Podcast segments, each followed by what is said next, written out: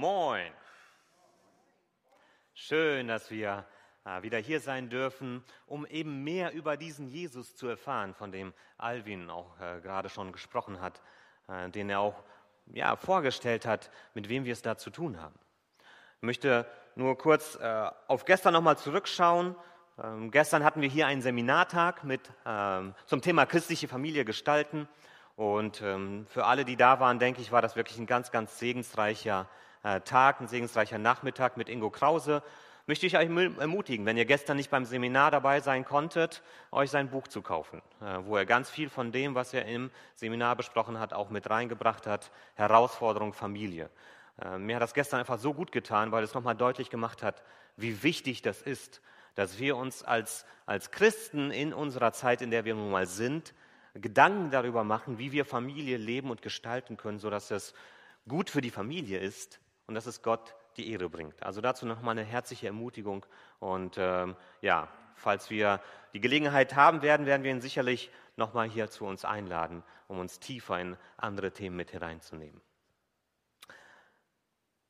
Wir sind weiter unterwegs im Markus-Evangelium. Äh, können wir die umschalten? Genau, super. Das läuft alles hier Hand in Hand. Wir sind weiter unterwegs im Markus-Evangelium. Wir haben uns am letzten Sonntag angeschaut, wie Jesus unterwegs gewesen ist. Er war mit seinen Jüngern unterwegs, hat äh, ein Feld gestreift. Damals gab es noch keine Zäune, die man irgendwie abgesperrt hat, sondern äh, die Felder waren offen.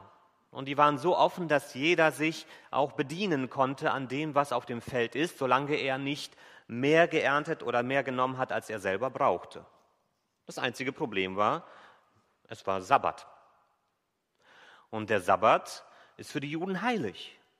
Und die Jünger haben am Sabbat Arbeit verrichtet. Und das hat den Pharisäern nicht gefallen, denn die haben geerntet und sie haben gedroschen und sie haben gemahlen und sie haben ähm, Nahrung zubereitet, zumindest in den Augen der Pharisäer. Die haben ein ganz, ganz enges Verständnis von dem, was am Sabbat erlaubt ist.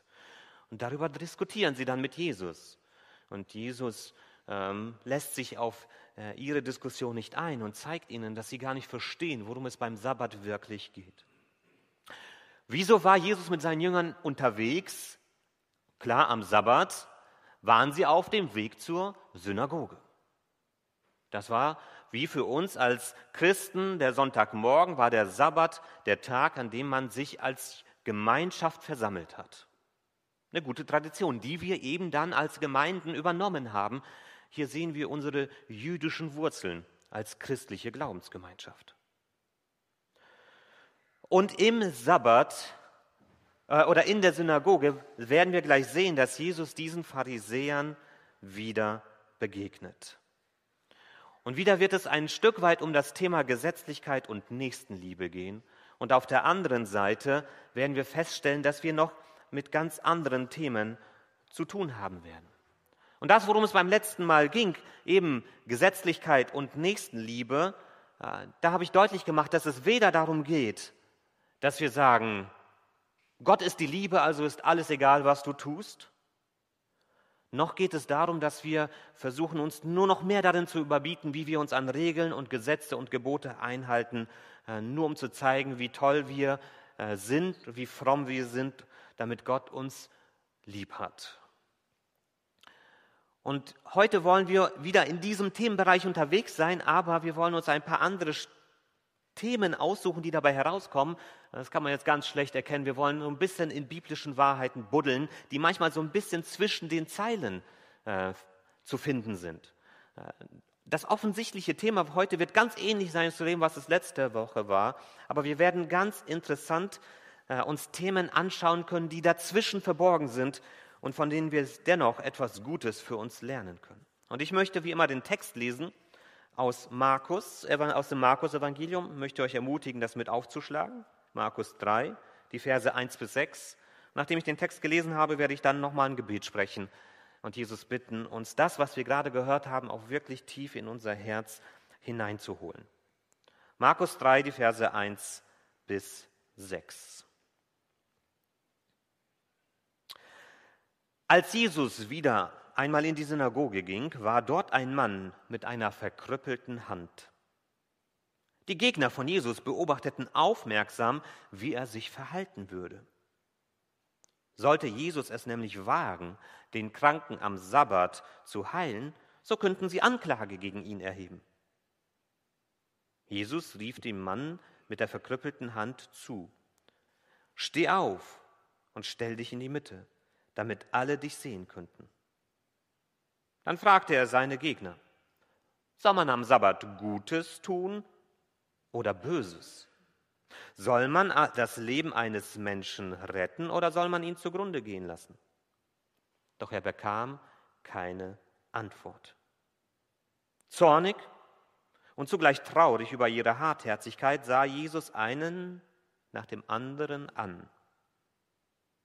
Zu dem Mann aber sagte er, streck deine Hand aus.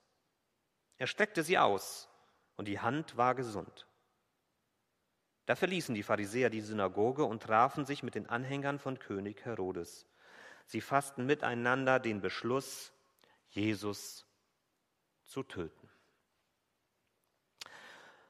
Jesus Christus, danke dir für diese Erfahrung, die wir aus deinem Leben hier mitnehmen dürfen. Und ich möchte dich bitten, dass das, was du mit den Pharisäern und mit diesem Mann in der Synagoge erlebt hast, dass das nicht etwas ist, was eine schöne Geschichte bleibt aus der fernen Vergangenheit, sondern dass das in unser Leben hineinspricht. Und das tut es, wenn wir uns auf dich einlassen. Und darum bitte ich dich, dass du zu uns sprichst und dass du in unser Herz hineinwirkst. Amen. Also, Jesus ist in der Synagoge. Das war eine gute Sitte von ihm. Das ist das eine, was wir schon mal festhalten können. Das war für Jesus ganz selbstverständlich. Der Sabbat ist der Tag, an dem man in die Synagoge geht. Ist leider heute auch nicht mehr für alle äh, Christen selbstverständlich, dass man den Sonntag in die Gemeinde geht. Ist natürlich jetzt auch in Corona-Zeiten nicht mehr immer so einfach, wenn man auch mit reduzierten Plätzen zu tun hat. Aber für Jesus war das ganz selbstverständlich. Und Jesus begegnet jetzt in dieser Synagoge wieder den Pharisäern. Und wir sehen, wie sich das immer weiter vorzieht, dass er auf Schritt und Tritt ihnen begegnet. Und ich meine natürlich, Markus baut das hier ganz bewusst so auf. Markus baut diese Spannung ganz bewusst auf, dass Jesus ihnen immer wieder begegnet. Es gab sicherlich auch andere Tage, wo das nicht der Fall war, aber Markus nimmt das auf, die Situationen, wo es zu diesen Konfrontationen kam. Und jetzt kann man sich hier so das Erste, was man so herausbutteln kann aus diesem Text, die erste Frage, die vielleicht so ein bisschen zwischen den Zeilen da auch steht, ist, wie kann man damit umgehen, wenn man wie Jesus im Auge der Öffentlichkeit steht, wenn man unter Beobachtung ist, wenn da Leute sind, die einem Schlechtes wünschen? Wie kann man damit umgehen? Vielleicht sind wir das als Dorfgemeinde in einer erst werdenden Weltstadt noch nicht gewohnt, dass wir als Gemeinde so unter Beobachtung stehen. Ich meine, jetzt mit äh, unserem Livestream sind wir da trotzdem viel stärker in der Öffentlichkeit. Es gibt andere Gemeinden und Kirchen, die erleben das ganz anders. Da guckt man ganz genau hin und es gibt Pastoren, die kennen das, dass dort vielleicht auch Leute sitzen, die nur darauf warten, dass der etwas Falsches sagt. Wie sollen wir damit umgehen? Sollen wir aufhören zu provozieren, indem wir aufhören, Sachen zu sagen, die kontrovers sind? Oder sollen wir sagen, mir ist das egal, was dabei rumkommt und was die Leute daraus machen, wir ziehen einfach unser Ding durch? Wie können wir umgehen mit so einer Herausforderung? Und wir werden uns hier anschauen, wie Jesus damit umgeht. Das wird gleich kommen. Aber das, was mir hier sonst noch auffällt, ist das Verhalten der Pharisäer in dieser ganzen Situation. Nicht nur wie Jesus darauf reagiert, sondern ihre grundsätzliche Haltung. Was sehen wir hier in diesem Text? Da war ein Mann mit einer verkrüppelten Hand. Die Gegner beobachteten Jesus aufmerksam, wie er sich verhalten würde. Und sie sehen, sie wissen, da ist dieser Mann mit dieser Krankheit. Und jetzt muss man das mal versuchen, aus einer anderen Perspektive zu sehen. Bevor Jesus irgendetwas getan hat, war ihnen bewusst, hier ist eine Situation, die Jesus nutzen könnte, um zu heilen. Also haben sie gesehen, dass da ein Mensch ist, der Hilfe nötig hat. Das war ihnen sehr bewusst. Wie hätten sie reagieren sollen? Sie hätten zuerst den Bedarf des Menschen sehen sollen und sich überlegen sollen, wie kann man diesem Menschen helfen. Denn sie haben ja gesehen, dass da ein Mensch mit Bedarf ist. Aber ihnen war das komplett egal, dass der Mensch krank ist. Sie hat das nur interessiert unter der, unter der Perspektive, dass sie das nutzen können, um Jesus eine Falle zu stellen. Sie sehen also nicht einen Mann, der Hilfe braucht, sondern sie sehen eine Gelegenheit, um Jesus eine Falle zu stellen. Ihnen war in dieser Situation Recht haben wichtiger als richtiger, richtig zu handeln. Und das sagt uns etwas über das Herz dieser Pharisäer, das auch Jesus später hier ganz deutlich spüren wird. Und das ist auch etwas, was wir für uns so mitnehmen müssen. Das ist die erste Lektion, die wir hier auch lernen dürfen. Für uns selbst. Vielleicht denken wir, wir sind so weit weg von diesen Pharisäern, wir haben mit denen nichts zu tun. Aber in jedem von uns steckt manchmal so ein kleiner Pharisäer, der darauf wartet, dass er rauskommen kann. Und die Frage ist, ob wir ihm Raum geben. Im Englischen gibt es einen Begriff, in dieser ganzen aufgeheizten Debatte äh, in den USA zwischen den progressiven Linken und den konservativen Rechten, da nennt man das to do something to own the other side. Also etwas zu tun, um es den anderen zu zeigen. Also dann sind manchmal so Zerrbilder da, dass die Konservativen extra Kinder in Käfige sperren, nur um es den Linken zu zeigen. Und genauso umgekehrt. Und da ist so diese, diese aufgeheizte Debatte, dass man Dinge tut, die an sich falsch sind, nur damit man es der anderen Seite mal so richtig reinwürgen kann. Hauptsache, die haben ein Problem jetzt. Genau das ist das, was ich hier bei den Pharisäern wiederfinde. Sie helfen dem Mann nicht, nur um es Jesus dann zu zeigen, wenn er ihm hilft. Da müssen wir aufpassen, dass wir nicht in ähnlichen Spuren unterwegs sind. Wir sind nicht immer gut Freund mit allen anderen, auch nicht mit allen anderen in unserer Gemeinde, nicht mit allen anderen Christen, denen wir begegnen.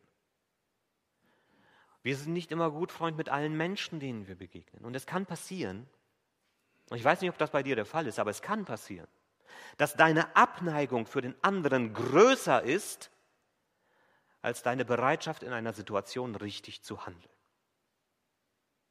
Dass du sagst, solange der auf die Nase fliegt, fühle ich mich gut. Da brauche ich hier nicht zu helfen. Von ihrer Tradition her sind die Pharisäer auf der richtigen Seite. Sie sind fest überzeugt von dem, was sie tun. Heilung war auch am Sabbat erlaubt, aber nur in einer Leben- oder Todsituation. Und das war hier offensichtlich nicht der Fall. Nach den Regeln des Gesetzes in ihren Augen muss man diesem Mann nicht helfen. Nicht am Sabbat. Der kann auch bis Montag oder bis Sonntag aus ihrer Sicht dann, bis zum nächsten Tag warten. Sie waren auf der richtigen Seite. Äußerlich haben sie korrekt gehandelt in ihren eigenen Augen. Aber das, was wir hier sehen werden, indem wie Jesus darauf reagiert, ist, dass Gott sich nicht für Äußerlichkeiten interessiert. Gott interessieren Äußerlichkeiten nicht, sondern Gott interessiert unser Herz.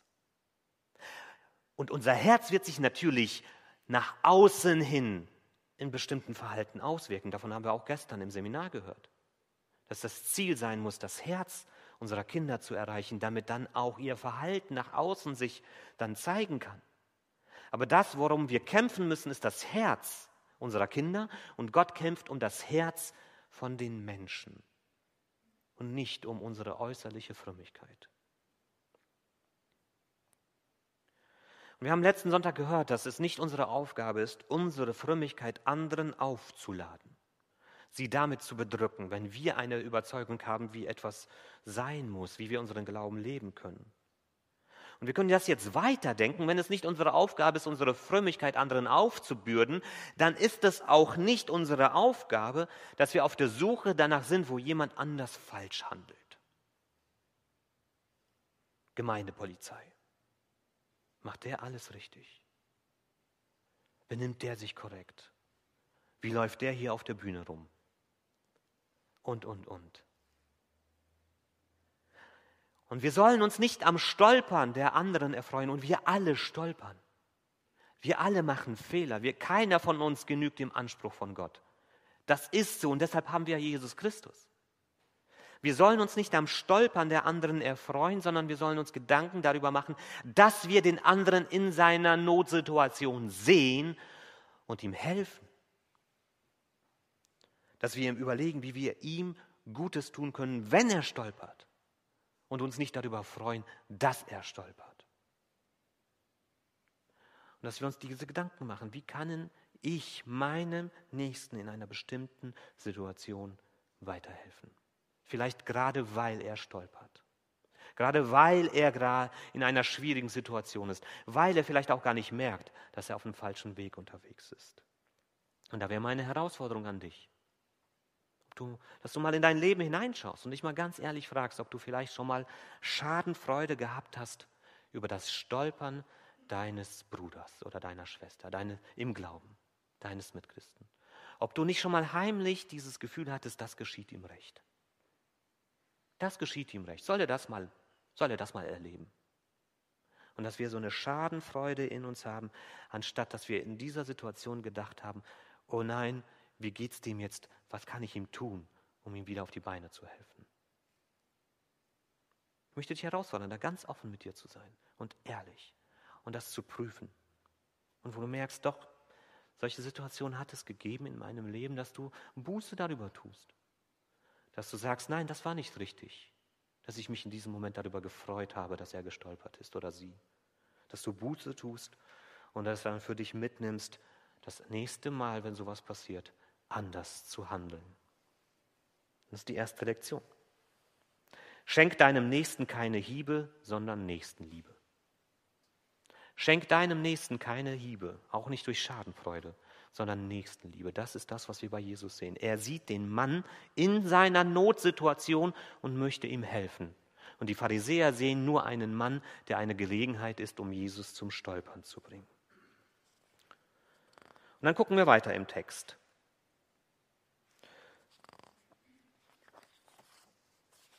Wie geht Jesus jetzt damit um? Hat der Mann Jesus gefragt, heile mich Jesus? Hat er irgendwas in dieser Hinsicht bewegt und angesprochen? Sehen wir da irgendwas im Text? Nein, gar nichts. Also hätte Jesus ganz entspannt in der Synagoge sitzen können, der Predigt zuhören können, die Lieder mitsingen können, seine Kollekte am Ende einwerfen, nach Hause gehen können und es wäre alles okay gewesen. Es wäre nichts passiert. Ein ganz normaler Sonntagmorgen oder Samstagmorgen für ihn. Aber was tut Jesus? Jesus provoziert die Kontroverse. Nicht um der Kontroverse willen. Das ist das Entscheidende. Nicht aus Lust an Streit. Aber er sieht den Mann und ihm ist es egal, was daraus hervorgeht, weil es ihm wichtig ist, diesen Mann zu helfen. Und er handelt von sich aus. Er wurde nicht darum gebeten. Manchmal heilt Jesus dann, wenn Menschen zu ihm kommen, wenn sie ihn darum bitten. Aber manchmal handelt Jesus auch von sich aus. Manchmal bietet er von sich aus einzelnen Menschen Heilung an. Und das ist das Zweite, was wir hier so zwischen den Zeilen lesen können. Dass wir die Frage danach vielleicht haben, wieso handelt Jesus dann so? Dass er den einen heilt von sich aus und beim anderen wartet, bis der kommt. Und andere komplett in ihrem Leiden lässt. Jesus hat nicht alle Menschen geheilt, denen er begegnet ist. Wieso ist das so? Und das Zweite, was wir hier mitnehmen können, ist Gott, die Frage nach Gottes Souveränität. Eine ganz harte Frage in unserer Zeit, wo wir gerne der Souverän unseres Lebens sind, wo wir gerne das letzte Wort über unser Leben haben möchten. Aber hier begegnen wir der Frage nach Gottes Souveränität. Gott handelt, wie er handeln möchte. und er lässt sich von niemandem reinreden. Das ist eine ganz, ganz harte Lektion, die wir hier lernen können. Eine Lektion, die wir nicht immer verstehen werden. Wir hatten das jetzt letzten Mittwoch bei Wortgewandt, unserer Bibelstudienreihe. Die, die da waren, wissen das. Ich lade herzlich dazu ein. Alle zwei Wochen gehen wir durch das Johannesevangelium durch. Und wir haben uns mit dem Mann am Teich Bethesda beschäftigt. Einem Teich, wo viele Kranke gewesen sind, die darauf gewartet haben, dass sie auf eine übernatürliche Art und Weise geheilt werden. Zumindest lesen wir das aus dem Text, dass die Hoffnung da war bei denen. Da war nicht nur dieser eine Mann, der gelähmt war seit 38 Jahren, aber da war dieser eine Mann, der gelähmt war seit 38 Jahren, unter den anderen. Und Jesus kommt zu ihm am Sabbat auch wieder und bietet von sich aus oder fragt ihn, ob er geheilt werden möchte. Und wir sehen aus dem Text erst einmal nur, dass er nur diesen einen Mann darum bitte, äh, danach fragt und die anderen scheinbar komplett ignoriert. Wir lesen nichts davon, dass er auch auf die anderen danach zugeht. Jesus hat in dieser Situation auch wieder einen kranken Mann. Und dort sind viele andere. Wieso? Wieso? Gottes Souveränität. Und die harte Lektion hier ist, dass wir uns diese Frage manchmal stellen in unserem Leben, wenn wir, wenn wir Hilfe brauchen und wenn wir Gott darum bitten, dann kommt vielleicht auch die Frage in deinem Leben, die hast du dir bestimmt schon gestellt oder sie wird auf jeden Fall auf dich zukommen. Wieso hilft mir Gott nicht? Wieso hilft mir Gott jetzt nicht in diesem Moment? Das hat er bei Menschen getan. Er hat sie sofort geheilt. Vielleicht stellen wir uns aber die Frage, ich bitte darum schon seit so vielen Jahren, wieso hilft mir Gott nicht in diesen ganzen Jahren? Und vielleicht werden wir am Ende des Lebens fragen, Gott, wieso hast du mir in dieser Situation überhaupt nicht geholfen. Wieso Gott? Und die harte Lektion, die wir hier lernen dürfen und müssen, ist, nicht wir, sondern Gott hat das letzte Wort über alle Dinge dieses Lebens. Er handelt souverän. Das heißt, er trifft seine eigenen Entscheidungen. Und Gott lässt sich nicht bestechen, auch nicht von unserer Frömmigkeit. Gott lässt sich nicht umschmeicheln. Gott lässt sich nicht bedrohen. Wenn du das nicht tust, dann habe ich nichts mehr mit dir zu tun. Und Gott lässt sich nicht manipulieren. Wenn du mich heilst, dann werde ich das und das tun. Gott handelt souverän.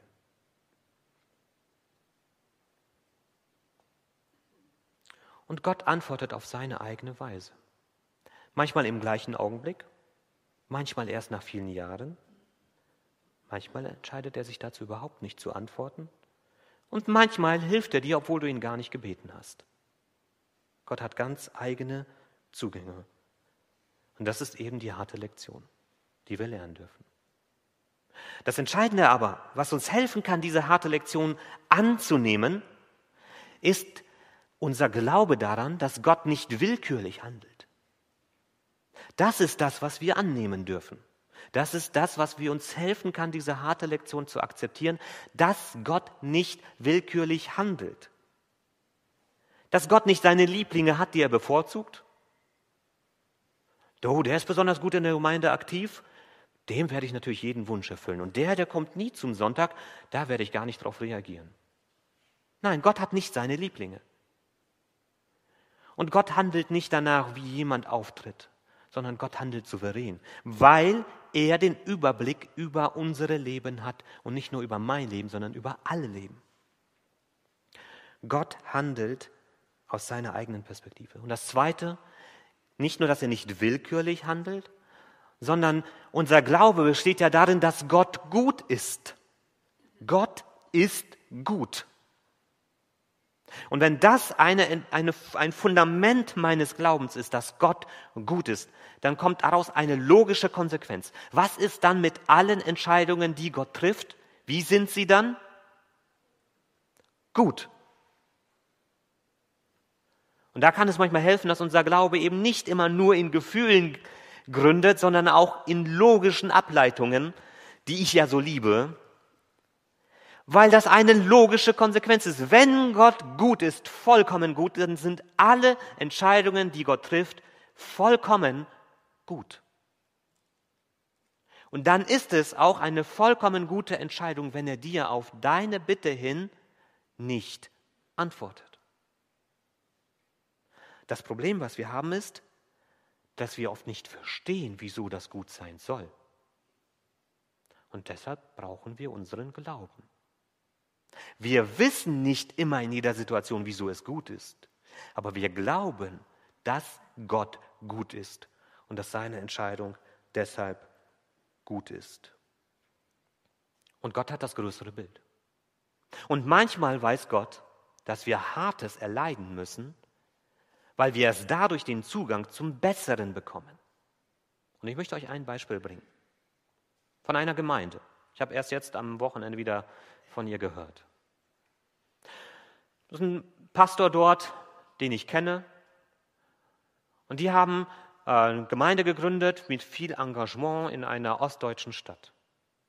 Und dann haben sie ein Gemeindehaus gekauft für sich, was sie nutzen wollten. Ein Haus, was sie als Gemeindehaus nutzen wollten. Und vor dem ersten Gottesdienst ist dieses Gemeindehaus komplett abgebrannt. Komplett runtergebrannt. Nichts mehr zu nutzen. Gar nichts mehr. Da standen nur noch die Wände. Alles weg. Das kann eine Gemeinde zerstören. So viel investiert. Die Freude darauf. Alles kaputt. Wieso lässt Gott das zu? Das war vor einigen Jahren. Heute steht an dieser Stelle ein komplett neues Gemeindehaus auf modernstem Stand, weil die Versicherung alle Kosten gedeckt hat und sie mit dem Geld, was sie bekommen haben, nicht ein renoviertes altes Haus hatten, sondern im Grunde ein komplett neu gebautes Gemeindehaus, worüber sie sich heute unglaublich freuen dürfen. Wenn es nicht gebrannt hätte, wäre das so nie passiert.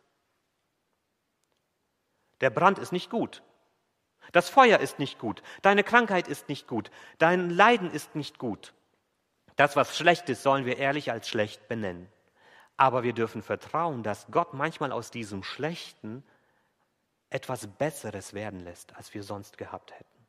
Auch wenn wir das in dem Moment nicht immer verstehen. Und das ist die zweite Lektion.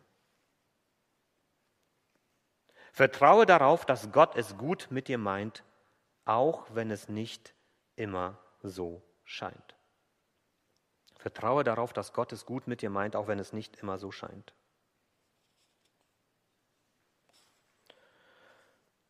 Und dann kommen wir zum nächsten Abschnitt,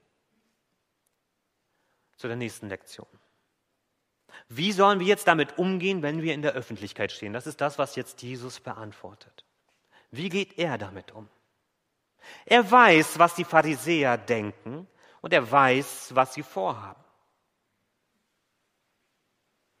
Und Jesus handelt jetzt hier nach einem Spruch, den er selbst später bringt. Seid listig wie die Schlangen, aber ohne falsch wie die Tauben. Wir Christen sind zwar Gottes Schafe, aber wir müssen nicht immer blöde Schafe sein. Wir dürfen auch weise und klug vorgehen. Und das macht Jesus hier. Er zeigt uns das, wie das geht. Die Pharisäer wollen Jesus in ein Dilemma führen.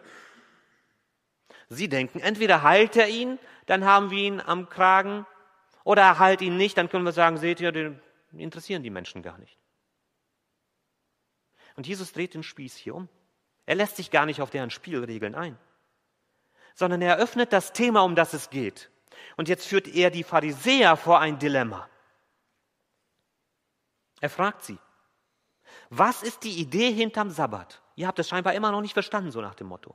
Was ist Gottes Gedanke hinter dem Sabbat? Ist der Sabbat grundsätzlich für das Gute da oder für das Böse? Soll man Gutes tun am Sabbat oder Böses? Wenn man das auf diese Ebene runterbricht, kommen jetzt die Pharisäer ins Schwitzen. Und das merken wir hier. Wieso? Natürlich war ihr Glaube, dass Gott gut ist. Und deshalb ist der Sabbat gut. und deshalb soll man am Sabbat nicht Böses tun. Die könnten niemals sagen, die könnten diese Frage niemals ehrlich beantworten, weil sie müssten antworten, natürlich sollen wir Gutes tun am Sabbat, weil er zum Mensch, für den Menschen da ist. Aber dann hätte Jesus folgende Frage gestellt, davon bin ich überzeugt. Ist es dann gut, diesem Mann zu helfen? Und dann hätten sie auch mit Ja antworten müssen. Und dann hätte Jesus ihn geheilt und sie hätten nichts in der Hand gehabt. Jesus dreht den Spieß um. Er lässt sich nicht darauf ein, sich in die Ecke drängen zu lassen von den Pharisäern, von den Pharisäern. Er ändert die Spielregeln des Spiels. Und das sehen wir immer wieder, wie er die Spielregeln des Spiels ändert und den Spieß umdreht und aufzeigt, wo das Problem auf der anderen Seite liegt. Und die Pharisäer schweigen lieber, als ihm zu antworten. Und sie öffnen hier damit ihr ganzes Herz. Denn sie können nicht zugeben, dass Jesus recht hat, aber sie wollen es auch nicht zulassen, dass sie nichts mehr gegen ihn in der Hand haben. Und wir können drei Dinge lernen über den Umgang mit Kontroversen von dem, was wir hier sehen. Das erste ist, dass wir, so hart das manchmal ist, es lernen dürfen, Kontroversen nicht aus dem Weg zu gehen. Den Kontroversen nicht aus dem Weg zu gehen. Das bedeutet nicht, dass wir uns nach Kontroversen sehnen. Dass wir es brauchen, damit unser Glaube bestätigt wird, dass wir immer im Widerstreit mit anderen leben. Nein, das brauche ich nicht. Und das brauchen wir als Gemeinde nicht. Ich lebe auch lieber im Frieden. Aber dass wir, wenn eine Situation entsteht, wo wir wissen, durch dieses Handeln wird jetzt eine Kontroverse ausgelöst, aber es ist in diesem Moment wirklich richtig, dass wir dem nicht aus dem Weg gehen. Hat Jesus hier nicht getan. Aber das Zweite ist genauso wichtig. Dass wir dann, wenn wir wissen, wir kommen um die Kontroverse nicht herum, dass wir uns da nicht irgendwie herausschummeln versuchen, die Wahrheit ein bisschen verdrehen. Wir sagen nur 80 Prozent von dem und nicht 100 Prozent. Oder wir versuchen das irgendwie schön zu machen. Hat Jesus auch nicht. Er wusste, worauf sie hinaus wollen. Er hat den Mann in die Mitte geholt. Er ist nicht in eine Seitenkammer gegangen, hat nicht gesagt, komm mal raus, ich will mal mit dir reden. Jesus hat sich dem ganz offen gestellt und hat deutlich gemacht, was er machen möchte. Aber das Dritte ist genauso wichtig, dass wir es lernen, uns nicht in die Ecke drängen zu lassen. Dass wir es lernen, uns nicht die Spielregeln der anderen aufdrücken zu lassen, dass wir nicht deren Spiel spielen, sondern dass wir unser eigenes Spiel spielen. Und ich gebe zu, das wird nicht immer klappen. Manchmal werden wir um Rahmen nicht herumkommen. Und manchmal werden wir es nicht schaffen, den Spieß umzudrehen. Aber wir sollten es versuchen. Wir sollten mit Weisheit an die Situationen herangehen, die vor uns liegen. Und das erfordert Ruhe, weil aus der Hektik treffen wir falsche Entscheidungen. Ich weiß das mehr als genug. Das erfordert Selbstbewusstsein, dass ich weiß, auf welcher Grundlage ich stehe. Und deshalb ist es wichtig, dass wir uns mit unserem Glauben beschäftigen. Und das erfordert Vertrauen, dass Gott mit seiner Weisheit und mit seiner Führung hinter uns steht und uns in dieser Situation nicht alleine lässt. Und das ist das Dritte. Übe dich darin, mutig den Glauben zu wagen, doch lass dich nicht ins Bockhorn jagen. Übe dich darin, mutig den Glauben zu wagen, doch lass dich nicht ins Boxhorn jagen. Lass dich nicht in irgendwelche Situationen von anderen hereindrängen, sondern geh einen selbstbewussten Weg im Glauben und setzen wir auch als Gemeinde die Spielregeln selber fest. Das Heft des Handelns in der Hand behalten. Das hat Jesus hier getan. Er hat es uns vorgelebt. Wir wollen es lernen, ihm nachzutun, so hart das manchmal auch ist. Und dann sehen wir in Vers 5, Jesus ist traurig über die Pharisäer. Zornig und traurig. Das haben wir gestern auch gehört, dass man, wenn man Menschen liebt, manchmal sehr komplexe Gefühle entwickeln kann. Dass er auf der einen Seite sich ärgert darüber, dass sie wirklich so verbohrt sind und dass er auf der anderen Seite keinen Hass empfindet, sondern Trauer. Und Trauer ist ein Zeichen von Mitgefühl. Ihm tut es weh, dass sie sich so verrannt haben. Und die Frage ist, heilt Jesus hier eigentlich überhaupt? Auch das ist so, wo die Pharisäer gar nicht gerafft haben, dass es noch andere. Jesus sagt nicht, deine Hand wird gesund. Er sagt nicht, ich heile dich. Auch hier lässt er sich nicht auf ihre Spielregeln ein. Was sagt er nur? Strecke deine Hand aus. Und dann war sie auf einmal gesund. Wie ist denn das passiert? Er hat nicht wirklich geheilt. Das steht hier nirgendwo. Die Hand war einfach gesund. Und in dieser Situation, oh, da hätten die Pharisäer einfach sich hinstellen können und sagen können, hier hat Gott ein Wunder getan. Gott hat diesen Mann geheilt. Halleluja. Lobt unseren großen Gott. Ihnen hätte bewusst sein müssen, dass hier Gott selbst am Wirken ist. Aber sie bestätigen wiederum nur ihr hartes Herz. Ihnen war dieser Mann egal. Ihnen war egal, was Gott hier tut. Alles war ihnen egal. Sie sind nicht offen dafür anzuerkennen, dass durch das, was Jesus tut, und er tut hier nicht viel, Gott selbst am Wirken ist. Sie sind nicht mehr bereit anzuerkennen, dass Gott hier wirken könnte. Und das wird sich später noch steigern. Wir werden das später in Kapitel sehen, dass sie ganz offen in den Konflikt kommen, dass sie nicht leugnen können, dass Jesus große Wunder tut, aber sie werden es nicht Gott zuschreiben, sondern sie werden es dem Teufel zuschreiben, weil sie nicht bereit sind, sich einzugestehen, dass Gott durch diesen Mann wirken könnte. Was nicht sein darf, kann nicht sein. Das sehen wir hier über diesen Pharisäern. Und in Vers 6 sehen wir dann, Spoiler-Alarm, das, was am Ende im Markus-Evangelium dann das Resultat sein wird. Hier schon in Kapitel 3 wird diese Linie gezeichnet zum Kreuz hin. Die Pharisäer haben sich jetzt schon darauf festgelegt, dass Jesus sterben muss. Und alles, was dann passiert, kann an ihrer Absicht nichts mehr ändern. Also zeichnet Markus hier ganz klar vor, nach dieser Reihe von Konfrontationen, der Weg von Jesus endet aus menschlicher Sicht in der Katastrophe. Aber diese Katastrophe wird aus göttlicher Sicht unser Segen werden. Und darauf dürfen wir uns freuen. Aber wir dürfen auch mitleiden mit diesem Weg, den Jesus vor sich hat. Lass uns einen Punkt an dieser Stelle setzen und wir werden uns das nächste Mal weiter beschäftigen mit dem nächsten Abschnitt. Wir wollen jetzt eine Zeit äh, der Musik haben, wo wir einige Lieder hören werden. Die Band wird spielen. Auch wenn wir nicht mitsingen dürfen, im Herzen dürfen wir singen. Wir dürfen mitsummen, uns bewegen. Wir dürfen uns auf das einlassen, was dadurch vermittelt wird. Und wir wollen uns die Freude auch an der Gegenwart Gottes nicht nehmen lassen durch die Umstände, in denen wir leben. Lasst euch ein auf diese Zeit und antwortet Gott auf das, was er euch vielleicht bewusst gemacht hat. Amen.